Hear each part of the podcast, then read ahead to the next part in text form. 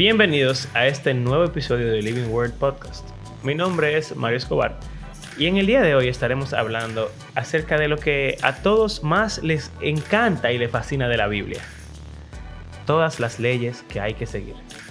O quizás que no hay que seguir ninguna ya. Aquí vamos.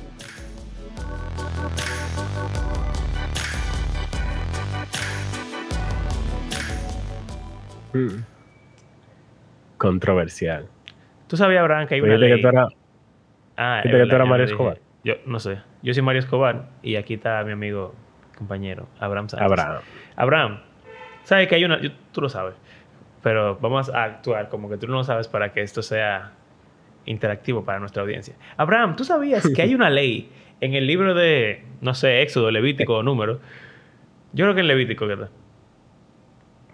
Que dice que si dos hombres están en un pleito.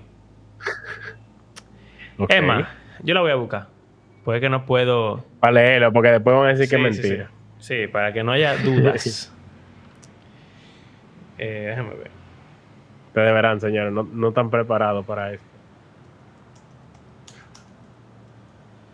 Es un pasaje muy... Yo creo que es una de las leyes como más...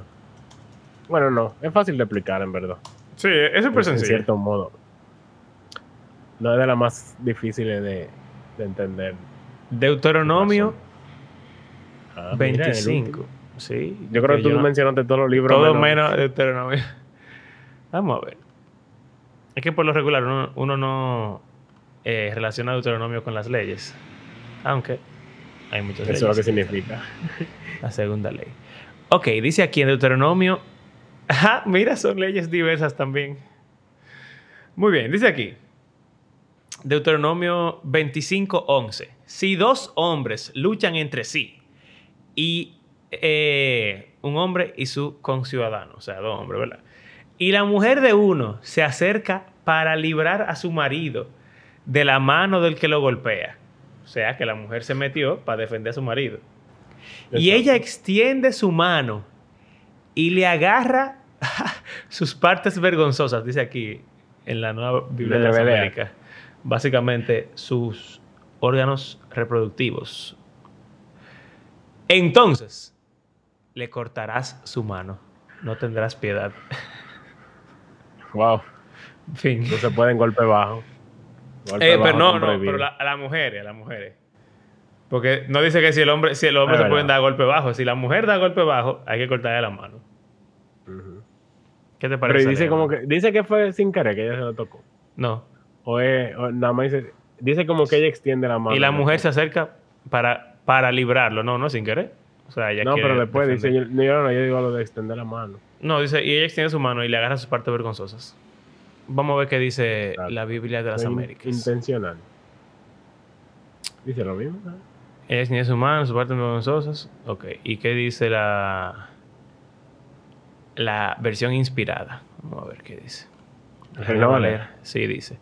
Si algunos riñeren con otro y se acerca a la mujer para librar, eh, y alargando su mano asiere de sus partes vergonzosas. No, no es sin querer. Ya Es que- el- sí. Es queriendo. Bueno, en verdad es una forma fácil de hacer que una pelea se Claro, más, y más por una mujer. Exacto. Agarra al atacante por los genitales. Tú le cortarás la- a ella la mano. Una versión internacional. Y la viviente dice. Una, y para. Trata de rescatar a su marido agarrando al otro hombre de los testículos. El Tendrás que cortarle la mano. o sea que, ok. Hay muchísimas leyes parecidas a esta y quizás hasta más raras que esta. Peores. Tú puedes decir, bueno, no- no, es algo que nunca haríamos de cortarle la mano a una mujer porque agarró a otro hombre por ahí, pero ¿por qué esa ley existe? pudiese existir? O sea, ¿cómo racionalizamos la existencia de esa ley? O sea, bueno, esa es como la ley de los árabes, que si tú robabas te cortaban la mano, por ejemplo. Es una- Eh, quizás es una medida un poco extrema. Eh, pero tiene sentido. Tú. Es como una consecuencia lógica y naturales. Bueno, eso, Como eso no es tan natural. No, no, lo digo en el sentido de que hay algo en, en, bueno, en educación y también en, en crianza, de que, bueno, no aplica mucho, pero en vez de usar tanto de que castigos, eh, eh, o sea, de, de penalizar con castigo, eh, se hace algo como una consecuencia relacionada a lo que hizo. Por ejemplo, si, si tu hijo llegó a las 10 de la noche y él tenía que llegar a las 8, de penalidad tú puedes ponerle que ahora en vez de a las 8 él llega a las 6. eh, porque no se puede confiar en él, qué sé yo, y así sucesivamente. Si alguien se roba algo, tiene que devolverlo y pedirle disculpas a la persona que se lo robó, por ejemplo. Entonces aquí, si tú tocas la mano, si tú tocas con tu mano, consecuencia lógica es cortarle la mano. Obvio. Tiene, tiene todo el sentido del mundo. Hello. ¿Por qué? Eh, Porque eso atenta contra la descendencia de esa persona. ¿No será? sí, claro. O sea, es una parte íntima. Hay muchas cosas. Tú sabes que los judíos también eran súper tiques de pureza y cosas. Si te encontraban en adulterio, te mataban. Si... Bueno, ¿verdad? Eso es lo que dice la ley. Entonces, ellos tenían medidas un poco extremas para cosas que tenían que ver con sexo. Y en este caso, la mujer está involucrándose con la parte reproductiva de otro hombre. De una, eh, Ah.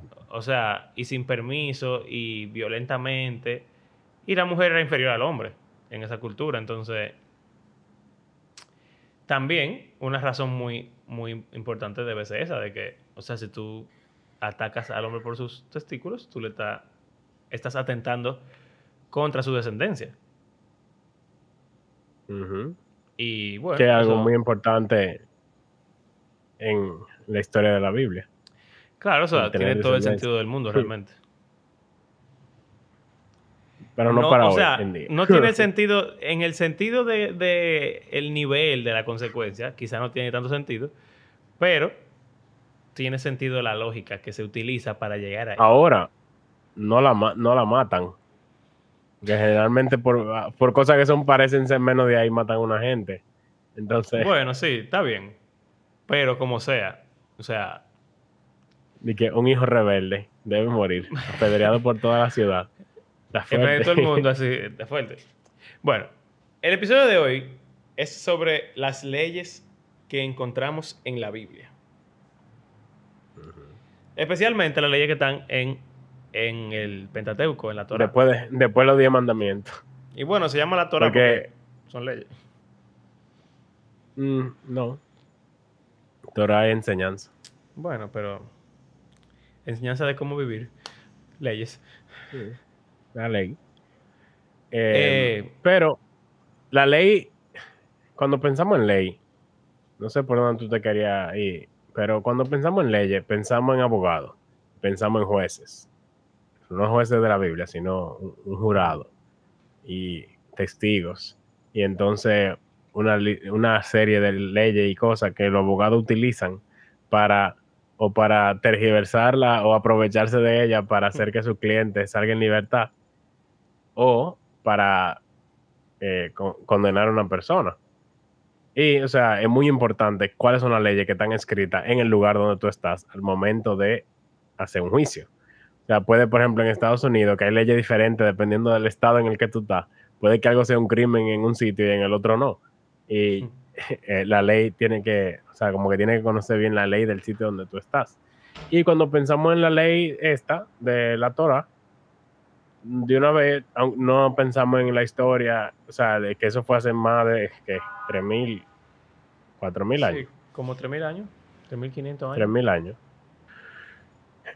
Y también en una cultura completamente diferente. Y pensamos como que los judíos tenían ahí un jurado y tenían ahí la ley de Moisés en la mano y decían, mira, has roto tal mandamiento. Así que la consecuencia que aquí dice es que se haga tal cosa. Como legislar, ¿qué se dice? Exacto. Como que Bueno, alguien que está legislando... exacto, hacer le- leyes, sí, exacto. Bueno, no sé. Legislar Como- es hacer las leyes. ¿Y cómo se llama hacer que las leyes se cumplan? Eh, el Poder Ejecutivo. Bueno, El asunto es que yo creo que no. creo que no, pero ok. Ah, Entonces, enforce, en inglés, enforcing. exacto. Pero es diferente. Porque hay veces que en la historia de la misma Biblia vemos muchas cosas, bueno, no se obedecen prácticamente las leyes nunca, casi, eh, a lo largo de la historia del Antiguo Testamento. Y parte de eso es la razón por la cual eventualmente ellos son exiliados y muchas otras cosas. Pero nunca vemos como que se requiera de que los jueces o los líderes, que- los ancianos, tengan de acceso directamente a la ley y la utilicen como forma de ellos ver, ok, qué fue lo que hiciste y cuál es la consecuencia que la ley dice. Sino que la gente hace cosas y a veces que ni siquiera le hacen nada. Entonces, ¿cómo que funciona esto? Bueno, Porque es muy probable que este tipo de cosas pasaran y hay muchas mujeres que quizás nunca ni le cortaron la mano. O muchos hijos rebeldes que nunca Sí, lo claro. apedrearon. una, una cosa que uno puede ver desde el principio es que a pesar de que las leyes existen, como sea, siempre está el problema de que tiene que haber una gente que juzgue entre las personas. Y es como si esa gente tuviera que inventar otra vez la ley, porque si, si ya están las leyes puestas, no debe ser tan complicado. Tú hiciste algo, toma tu consecuencia, bye. El problema Eh. es que es imposible que ningún sistema de leyes abarque todo. O bueno, técnicamente los diez mandamientos pudiesen decirse que abarcan todo, pero, no tiene cada caso específico y cuál Exacto. consecuencia le toca a cada esa, uno. Esa es la cuestión. Las leyes hoy en día tienen, son, lo, son tan específicas como se pueden ser. Exacto. Y se usa el método del, del juicio para determinar eh, cómo proceder, o sea, cómo, cómo castigar. ¿Cuáles se quebraron? ¿Cuáles se quebraron? ¿Cuáles se rompieron? ¿Y cuál, y cuál es la consecuencia que le corresponde? Exacto. Pero en el caso de las leyes antiguas, lo que se practicaba eran la ley era más como una referencia. Era, era casi como una sabiduría. Yo creo que la palabra Torah, que es enseñanza, quizá no da luz en ese sentido. De que el propósito de la ley no es eh, jurídico. Es más como ilustrativo. Te ayuda como a entender más o menos cómo tú debes vivir. Exacto. Y de ahí, entonces, pues nada, se, se decide lo que se va a hacer. No significa que, o sea, seguramente se cumplían algunas cosas así como están escritas al pie de la letra. Mira que en Sí, el caso, por ejemplo, de los fariseos en el, con Jesús, encontraron a las mujeres en adulterio y las querían apedrear. Sí. Pero, interesante, que no iban a apedrear al hombre. Y en la ley de Moisés dice que ambos deben ser apedreados. O sea que, aparentemente, el cumplimiento al pie de la letra de esas leyes no era el principal propósito de la ley. No, y que los fariseos, o sea, porque también estamos hablando de un tiempo muy diferente cuando se establecieron. Sí. Y ya esa secta de los fariseos era muy estricta en cumplir al pie de la letra la ley. No solo eso, sino que ellos, como estábamos diciendo, inferían otras leyes que no estaban escritas aquí y las tenían también escritas en sus en ciertos documentos y por eso Exacto. incluso Jesús no cumplía alguna de esas cosas, de esas reglas que ellos mismos se autoimponían y ellos lo criticaban también por eso, de, por ejemplo, lavarse la mano antes de comer, no una ley en el Antiguo Testamento, pero los fariseos entendieron que en base a las leyes que había, uno tenía que lavarse la mano antes de comer. Entonces, y no necesariamente estaban equivocados tampoco. No, Que es o parte sea, puede, también... puede ser una buena inferencia.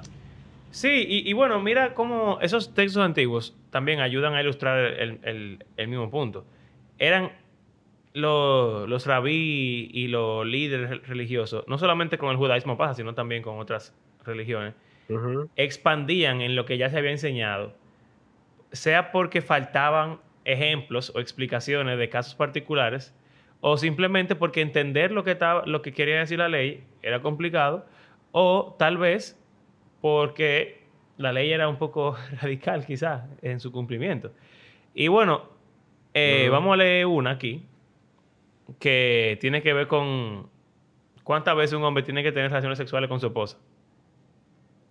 O bueno, tiene que ver con que un Hmm. hombre tiene que tener relaciones sexuales con su esposa para que ella si no, no- se sienta abandonada. No, si no, si no tiene que divorciarse técnicamente. Exacto. Entonces, ¿qué pasa? La mujer pudiera decir que, ah, pero tú, tú no tienes sexo conmigo. Y el tipo, pero lo hicimos hace tres días. Y entonces la mujer, no, eso no es suficiente. Entonces, ¿qué Mm. permite, qué, qué caso particular hace que eso pudiera eh, como llevarse a cabo?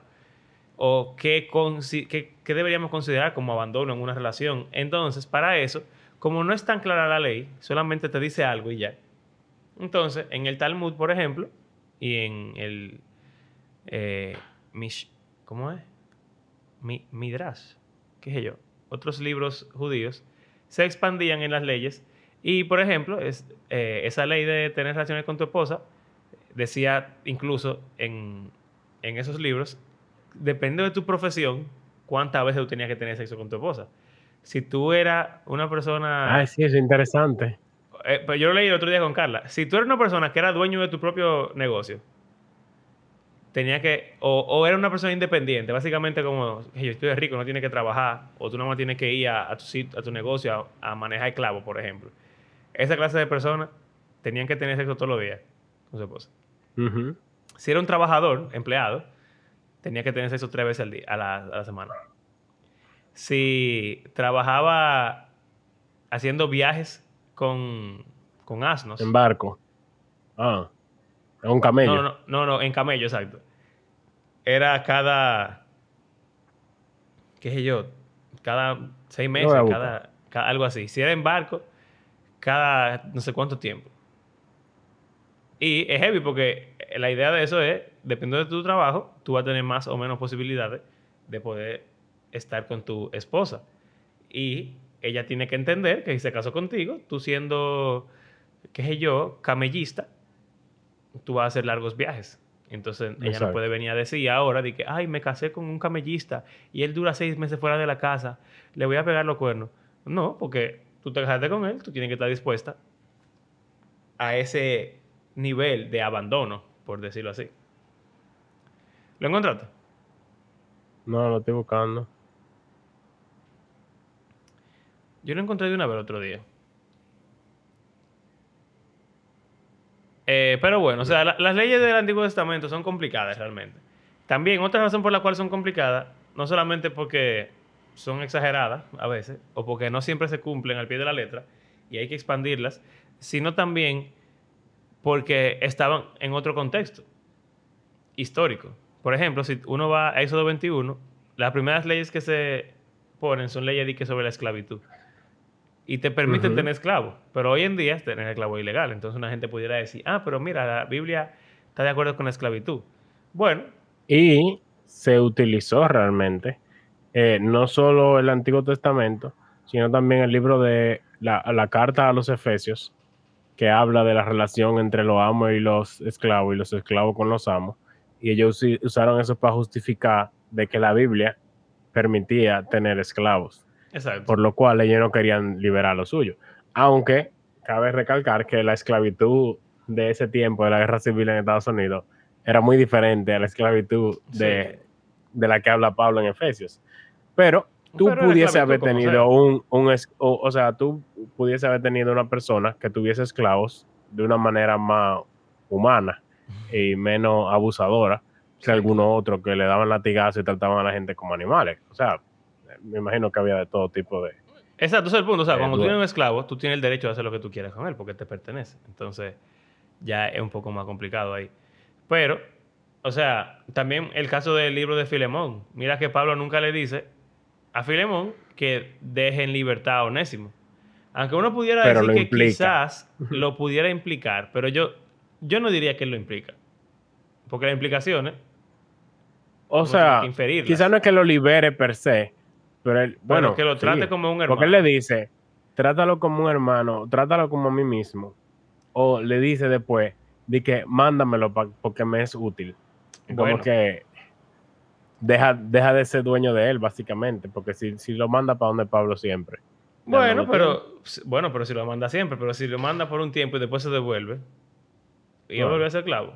O sea, lo que pasa es que yo siento que la gente que dice que lo lo, lo implica, vamos a decir, tiene el... Quizá la que implica que lo predisposición. libere. Ya, ya tenemos la predisposición en esta cultura de que la esclavitud es mala, que sé yo cuánto, pero para Pablo la esclavitud no era mala. Era parte de cómo es el mundo. Exacto, entonces, eh, yo realmente no creo, aunque yo creo que se puede inferir, y que no es una inferencia errónea, vamos a decir, no creo que uno debería, o sea, no creo que sea de que sincero con el texto, decir de que, ah, lo que Pablo quería decir, a lo que él quería llegar era su liberación. Por lo menos sí, que lo tratara como... Pero vemos como. Aún igual. O sea, exacto. Lo cual es muy diferente a como normalmente Claro. se hacía. O sea, básicamente que lo trate como si no fuera un esclavo, aunque lo era.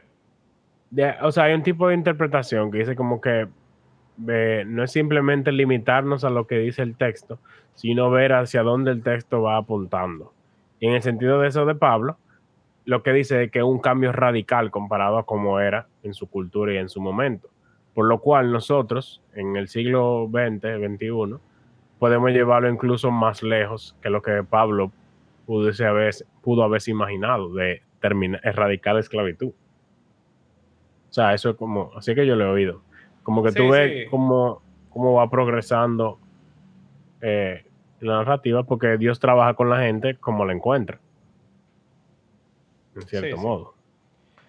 O sea, básicamente, quizá en ese momento en la Biblia no estaba, el autor no estaba buscando abolir la esclavitud, pero Dios, a través de la narrativa completa, estaba buscando abolir la esclavitud.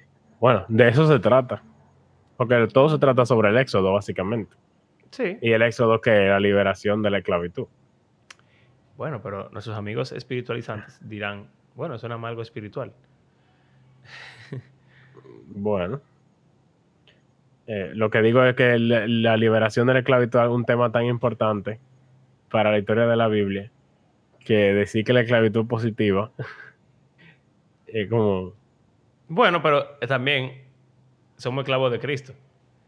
Sí, Entonces, hay una esclavitud positiva. Y ahí va el asunto. O sea, Sí. Y también, mira, por ejemplo, hay una ley también que está no sé dónde, que dice que si un esclavo quiere ser esclavo de por vida. aquí mismo en el 21. Ah, sí. eh, Oh, sí, lo, Sí. lo- lo vi la puerta ahí, es verdad. Que si él quiere ser esclavo por siempre, ya, es esclavo por siempre. Entonces hay una forma de ser esclavo que no creo que sea pecaminosa ni siquiera. Pero eh, mira, interesante, si tú compras un siervo hebreo, te servirá seis años. Y al séptimo saldrá libre. Sabbat. sin pagar nada. Entonces, eh, o sea, se ve que hay algo importante ahí sobre la esclavitud. Con las otras naciones no lo tiene, pero, o sea, yo puedo ver a partir de ese texto que yo debería considerarlo como que, bueno, una persona. Claro, si tú le estás dando libertad a tu compatriota y no a los que no son compatriotas, se- significaría como que tú hay un beneficio de no ser libre. Digo, de ser libre.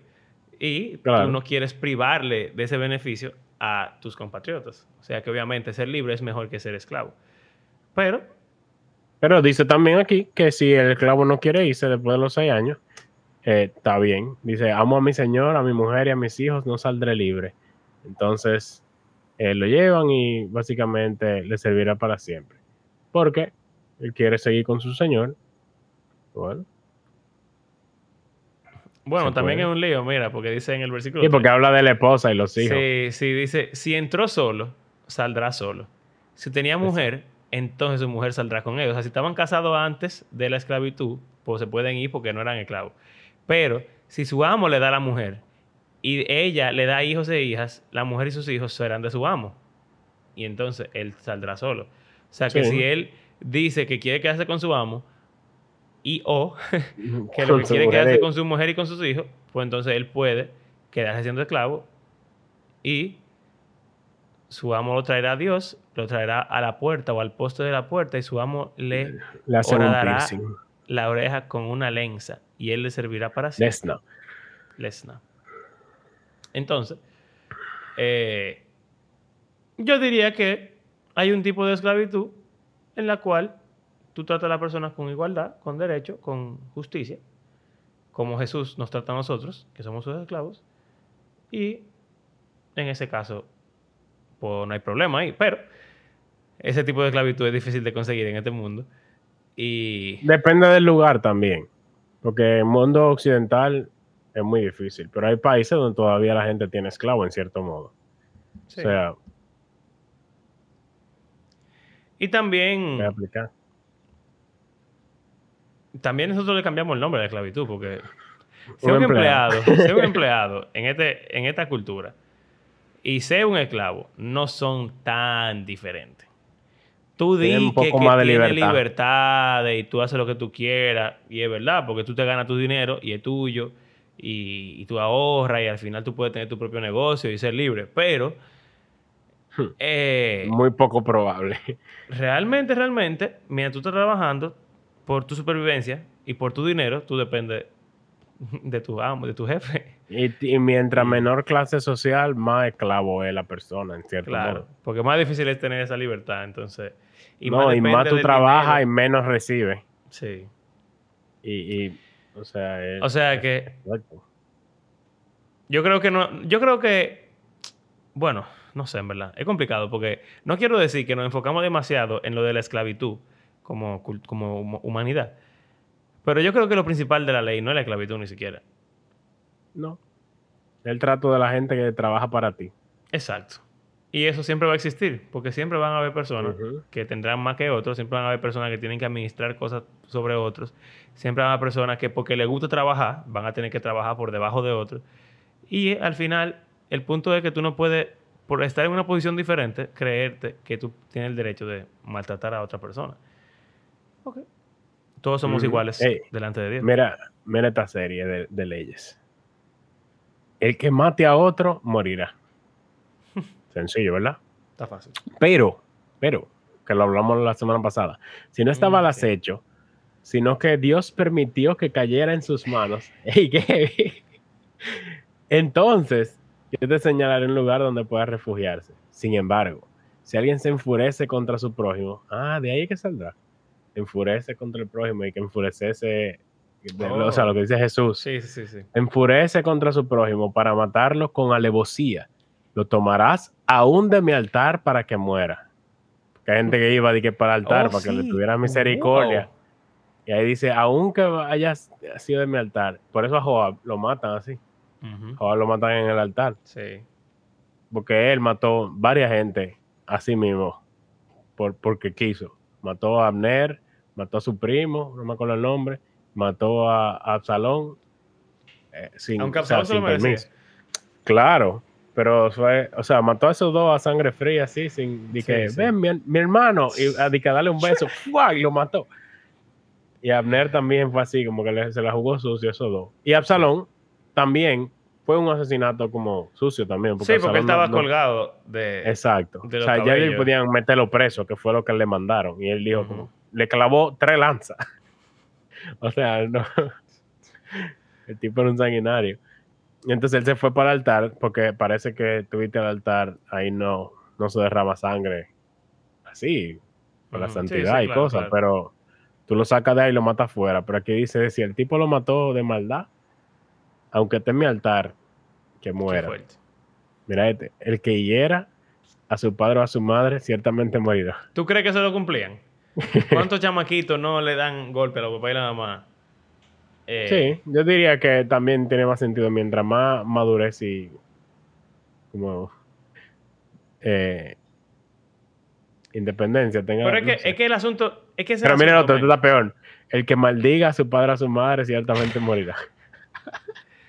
O sea, si, si un Oye, papá... di que, di que su hijo lo si molesta, qué sé yo. Ojalá yo tener otra.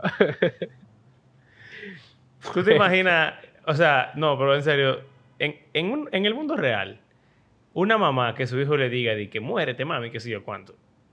La mamá no va a decir, vamos a decir que la cumplan al pie de la letra la, la ley. La mamá va a ser la que va a encubrir el pecado del hijo para que no lo maten. Exacto. Porque tienen que estar los dos o tres testigos. Claro, o sea, nadie quiere, ¿De qué nadie quiere que eso pase. Si un hijo tuyo te da un trompón, un, un adolescente, Tú te quillas. tú te vas a quillar, pero tú se lo vas a dejar pasar. Tú no lo vas a sacar de la casa ni siquiera, que es menos que matarlo. Y si, exacto. Y habrá su caso, su ocasión en la cual, bueno, pues quizás, quizás, alguien mató a su hijo por eso, pero muy raro debe ser eso. Esta cámara no me Mira está este. bien. Ella. El que secuestre a una persona, ya sea que la venda o sea hallada en su poder, ciertamente morirá. Bien. A los hijos de Jacob había que matarlos. bueno, Secuestraron a José, lo vendieron. sí. Eh, de verdad. Mira este, si dos hombres pelean Sí, sí, sí. y uno lastima al otro, pero no muere y queda en cama, eh, no va a morir. Sin embargo, tiene que pagarle todo el tiempo que tuvo de licencia, básicamente. Tú ves, eso es como una consecuencia lógica. Claro. Él tuvo dos meses sin trabajar porque tú lo lesionaste. Tú Tiene tienes que que pagarle pagarle. dos meses de trabajo. Y Ya. entonces, en este caso, aunque la ley es bien, como que está bien clara, dice que es con piedra o con el puño. Si lo, si lo hiere con un palo, no aplica. Claro que sí. Son ejemplos. Son ejemplos. Mira, incluso, mira, si dice que si, si hiere a su siervo, o sea, al esclavo, y muere bajo su mano, será castigado.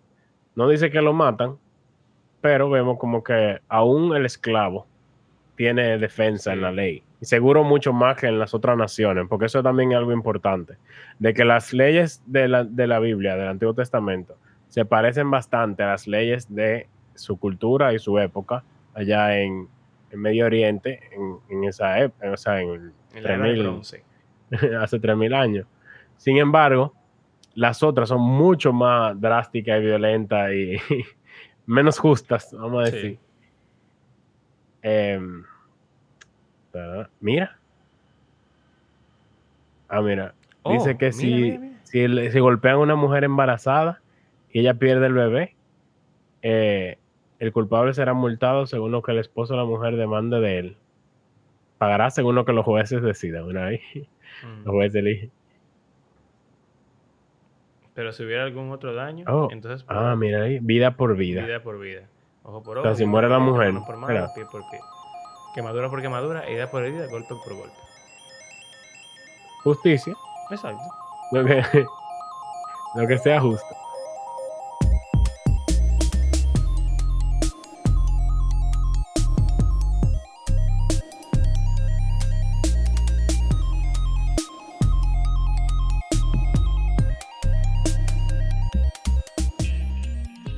También se hay leyes como protegiendo la propiedad privada. Si alguien hiere el ojo del siervo de otra persona, entonces.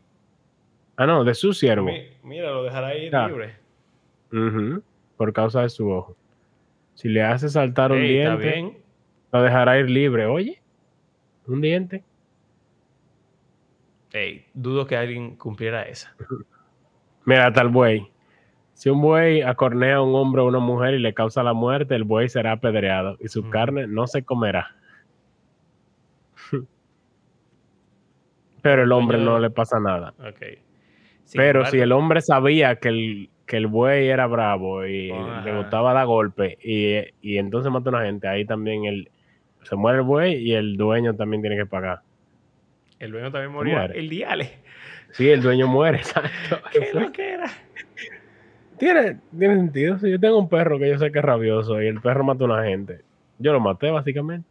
Que yo dejé que el perro lo matara. No, déjate de cosas, tú no lo mataste. no es lo mismo. Mira, si tú abres un hoyo y cae un animal de otra gente y el animal se muere, tú tienes que reponer el animal.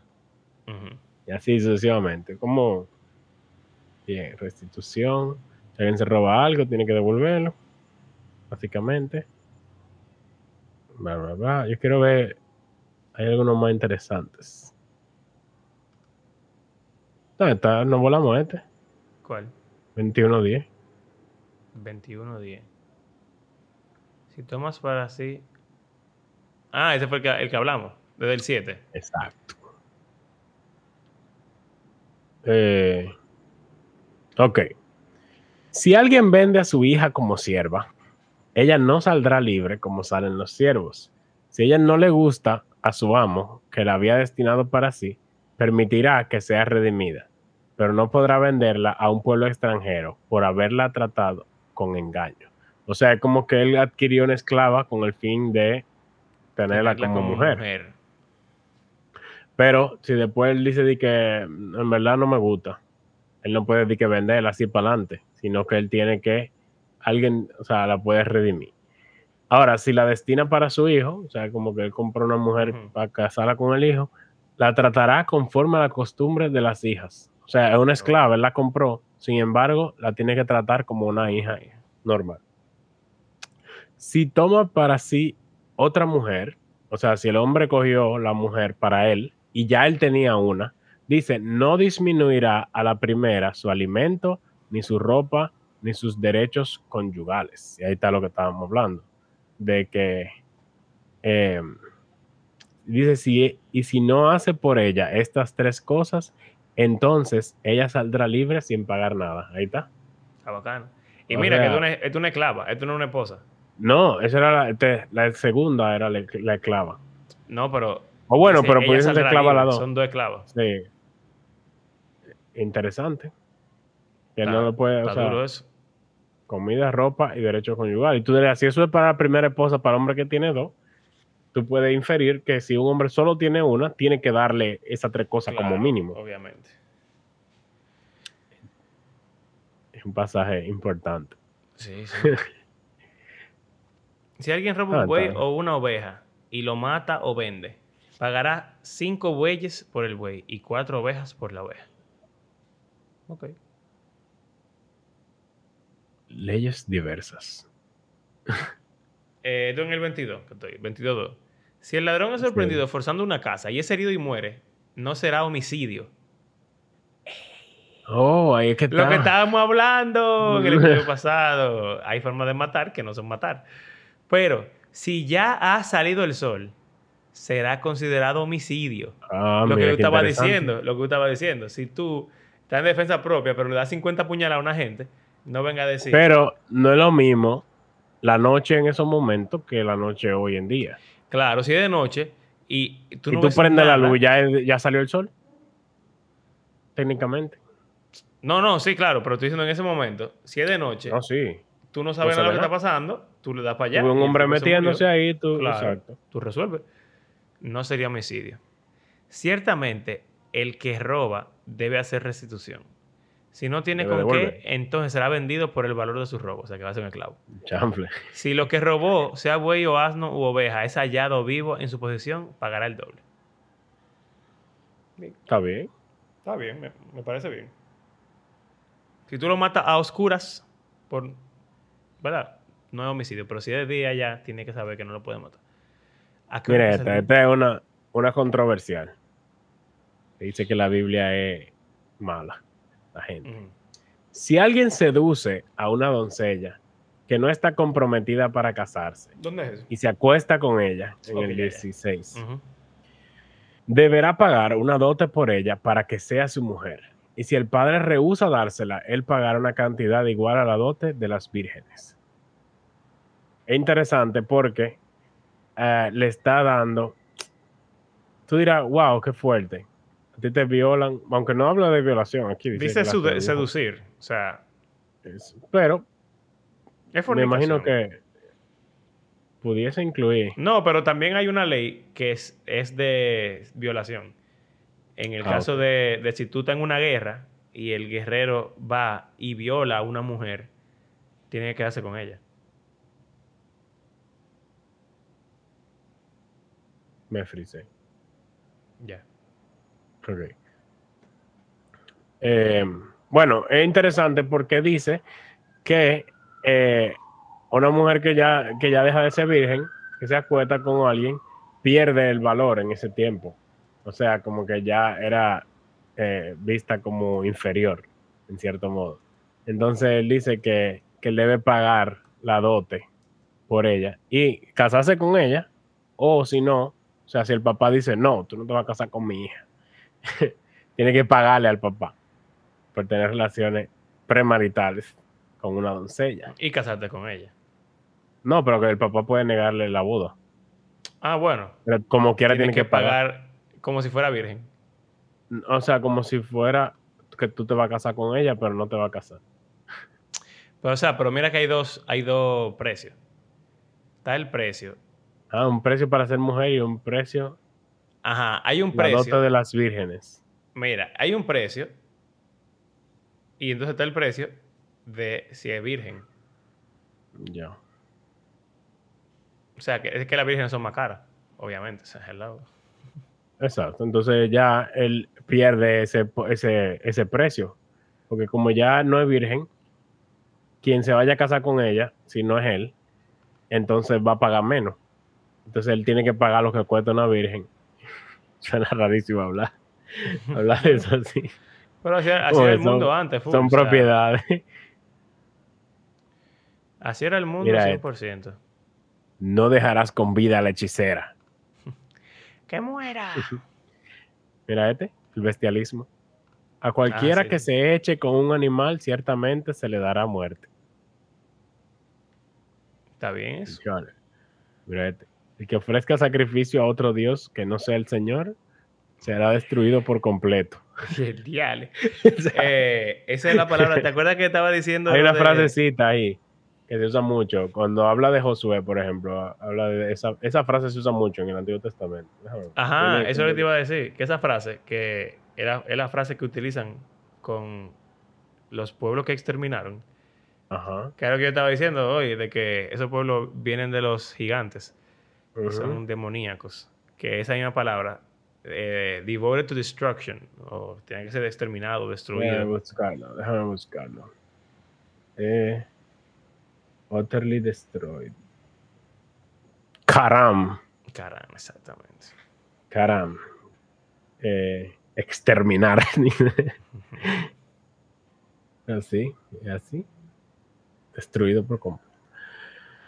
Mira, mira, este esta me gusta. Al extranjero no maltratarás ni oprimirás, porque ustedes fueron extranjeros en la tierra de Egipto. Ustedes Bien. saben lo que es vivir en un sitio que no es tu nación. Así que no maltraten A a los, extranjeros. importantes. para- Mira, este, este también es buena. A la viuda y al huérfano no afligirán. Esa es sumamente importante para el Señor, aparentemente, porque la menciona más que yo creo, casi más que cualquiera, de que oprimen al huérfano y a la viuda.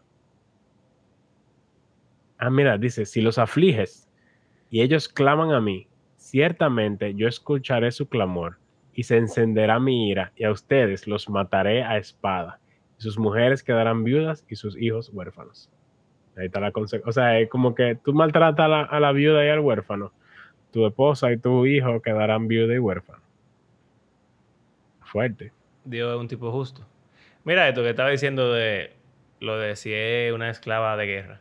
En Deuteronomio 21, 10.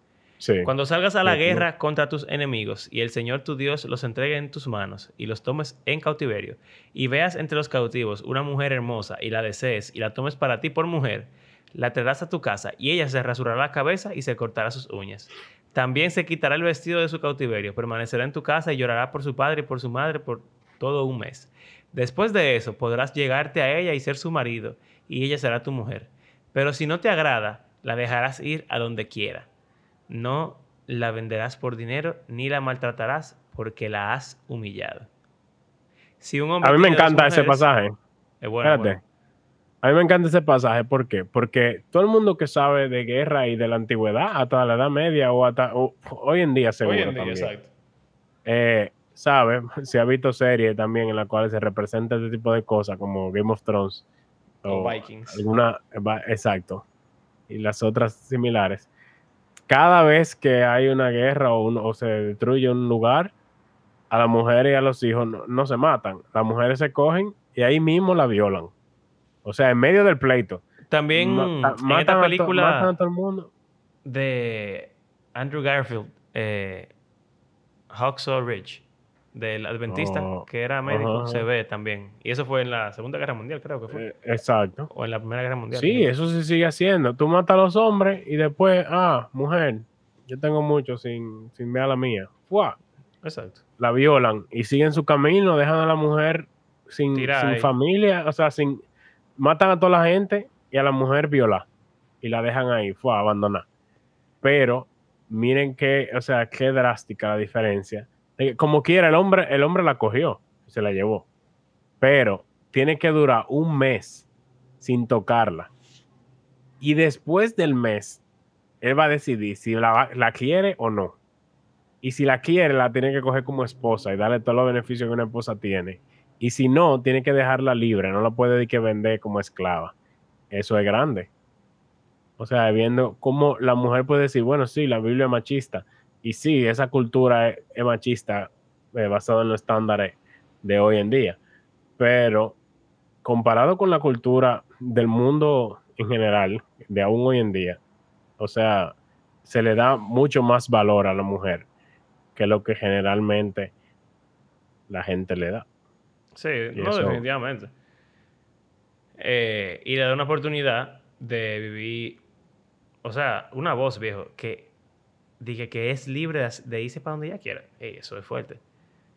Y mira este, si un hombre tiene dos mujeres, una amada y otra aborrecida, tanto la amada como la aborrecida le dan hijos. Si el primogénito es de la aborrecida, el día que reparta lo que tiene de sus hijos, no puede él hacer primogénito al hijo de la amada con preferencia al hijo de la aborrecida, que es el primogénito, sino que reconocerá al primogénito, al hijo de la aborrecida, dándole una porción doble de lo que tiene, porque él es el primogénito de su vigor. A él le pertenece el derecho de la primogenitura. O sea, tú no puedes estar de que cambiando las cosas porque una te gusta, una no te gusta, un hijo te cae bien, un hijo no te cae bien. Eh, y perdóname, pero yo sé que no estamos en eso de aquí, pero si un hombre tiene un hijo terco y rebelde, que no obedece a sus padres ni a su madre, y aunque lo castiguen, ni aún así hace caso, el padre y la madre lo tomarán y lo llevarán fuera a los ancianos de su ciudad, a la puerta de su ciudad natal, y dirán a los ancianos de la ciudad, este hijo nuestro es terco y rebelde, no nos obedece, es glotón y borracho, como Jesús. Entonces, lo apedrearán. Todos los hombres de la ciudad lo apedrearán. Él dice como Jesús porque los fariseos acusan a Jesús de ser glotón y borracho. Básicamente están implicando que deberían apedrearlo por ser un mal. No, y mira, aquí hay otro, otro versículo de referencia a Jesús. Si un hombre ha cometido pecado digno de muerte y se le ha dado muerte y lo has colgado de un árbol, su cuerpo no quedará colgado del árbol toda la noche, sino que ciertamente lo enterrarás al mismo día. Pues el colgado es maldito de Dios, para que no contamines la tierra que el Señor tu Dios da en heredad. Ahí está. O sea, eso, eh, eh, ese pasaje se usa mucho eh, por Pablo, de que fue colgado en un madero y que él como que él tomó la maldición de la ley, etcétera. O sea, ahora, ok, tenemos todas estas cosas, todos estos pasajes de la ley. Hay diferentes personas que toman diferentes acercamientos ante ellas. Alguno puede decir, incluyendo hasta los diez mandamientos, como que si hay algo que no se menciona de nuevo en el Nuevo Testamento, todo lo que está ahí, yo lo puedo descartar. O sea, como que no me aplica a mí porque yo soy cristiano, yo estoy en la era de la iglesia, era de la gracia o como de la gracia, no, de la ley.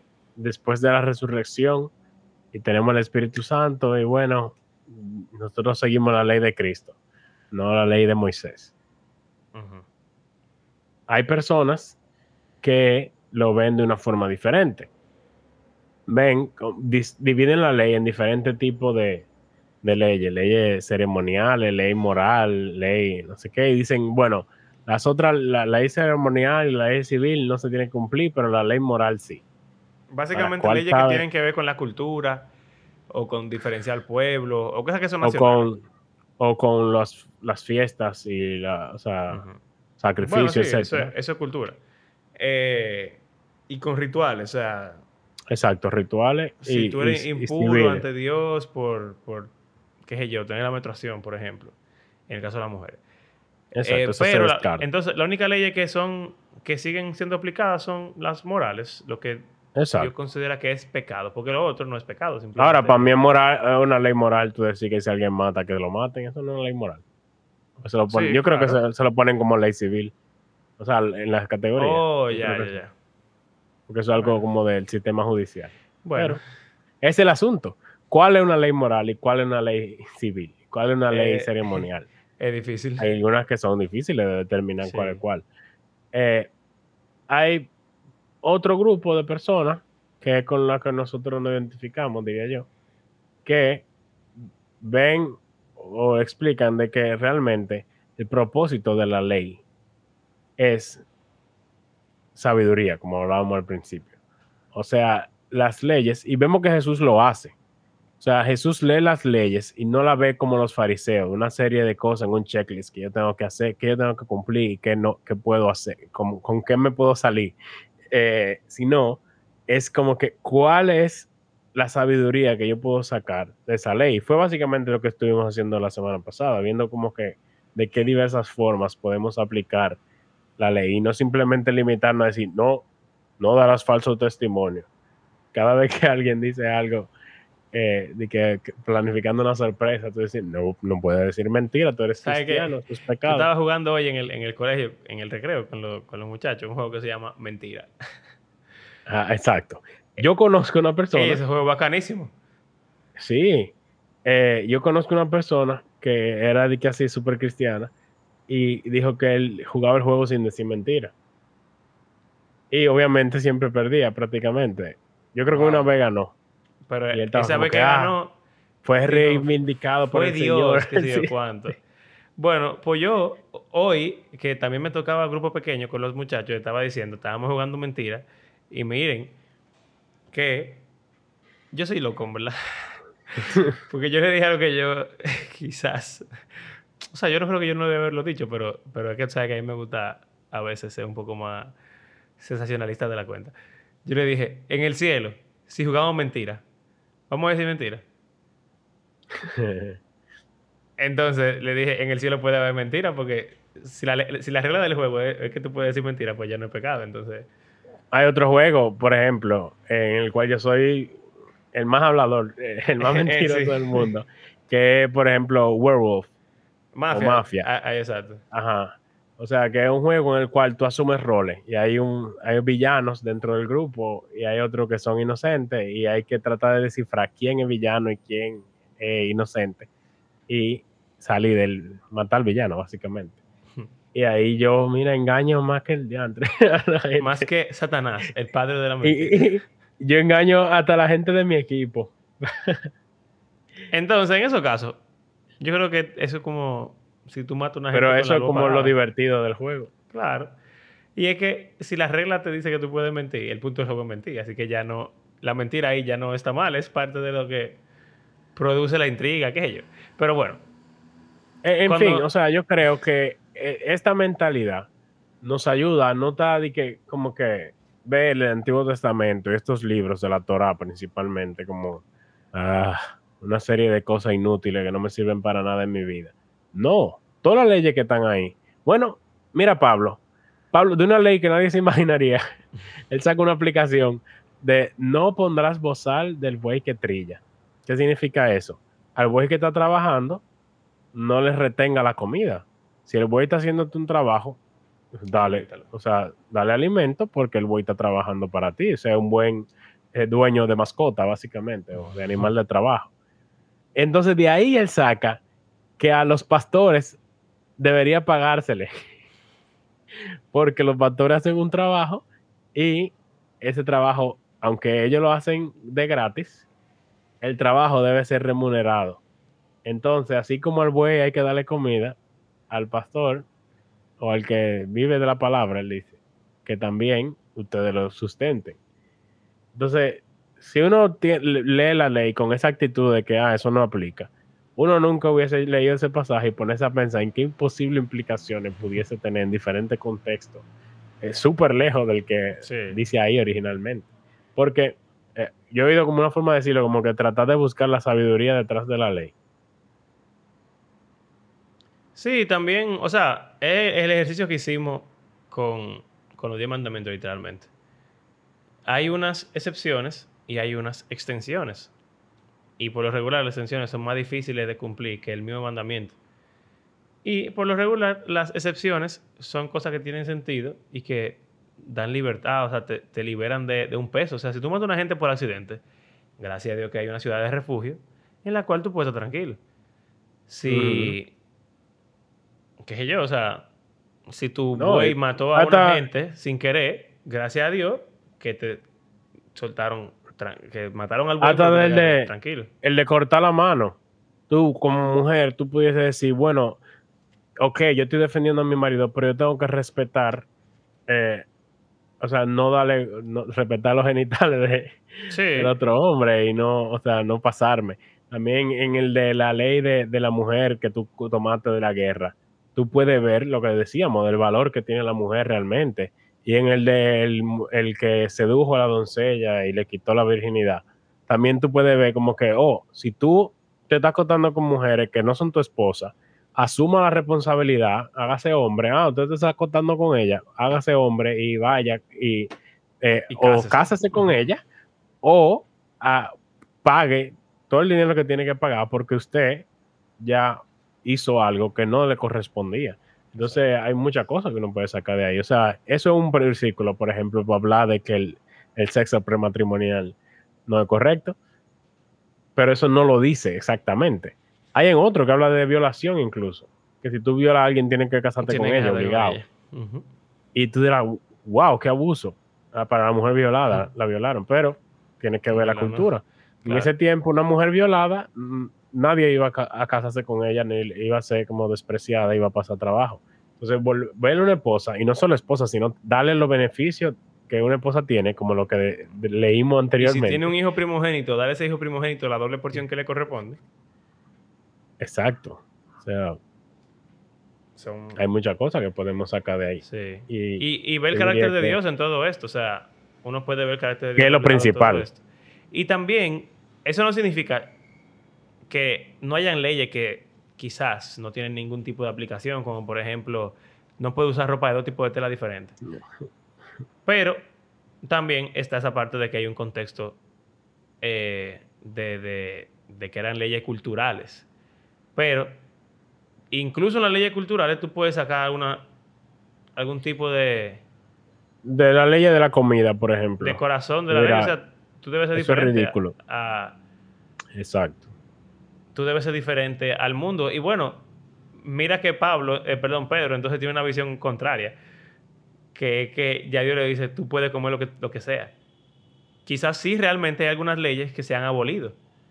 No, o sea, es que sean abol- sí, claro. O sea, no aplican directamente a nosotros, obviamente. O- no, pero o sea, incluso decir, incluso para los judíos, sí hay leyes que se han Exacto. abolido porque ya no tienen que circuncidarse, ya no tienen que comer kosher, ya no tienen que guardar el sábado ni siquiera si no quieren. Entonces, Exacto, opcional. es verdad que sí hay leyes que se han abolido por el cambio Antiguo Testamento, Nuevo Testamento, o sea, por Cristo. Y también es verdad que hay leyes que existieron y existen en un contexto cultural o... Y hay algunas que aplican universalmente. Como no matarás, obviamente, aplica para todo el mundo. Exacto. Pero, en general, eh, buscar la- el corazón de la ley o la razón detrás de la ley o lo que quiere decir la ley, como sea, en cualquier caso, va a ayudar a una interpretación mucho mejor y a buscar la extensión de la ley para ser más parecido a Jesús. Y- y- exacto, para vivir una vida conforme a como Cristo vivió, más parecido a él. Eh, y no, no con el fin de imponer leyes a otros, Sí. que era el asunto de los fariseos. O sea, el propósito de la ley no es tú ve y decirle a tu hijo, mira, si te hubiesen No, matado en el no tiempo gusta". bíblico, te hubiesen matado en los tiempos bíblicos por rebelde y por maldecirme, por darme un golpe. Metiendo miedo Sí. y, y también se puede prestar abuso espiritual, de decir, no, tú no quieres pecar, y ahí dice la Biblia que tal y tal cosa. Entonces, si tú haces eso, tú estás pecando. Entonces, Y va a ser al infierno. que yo he visto, de, no lo dije la semana pasada, pero gente con el mandamiento de honra a tu padre y a tu madre.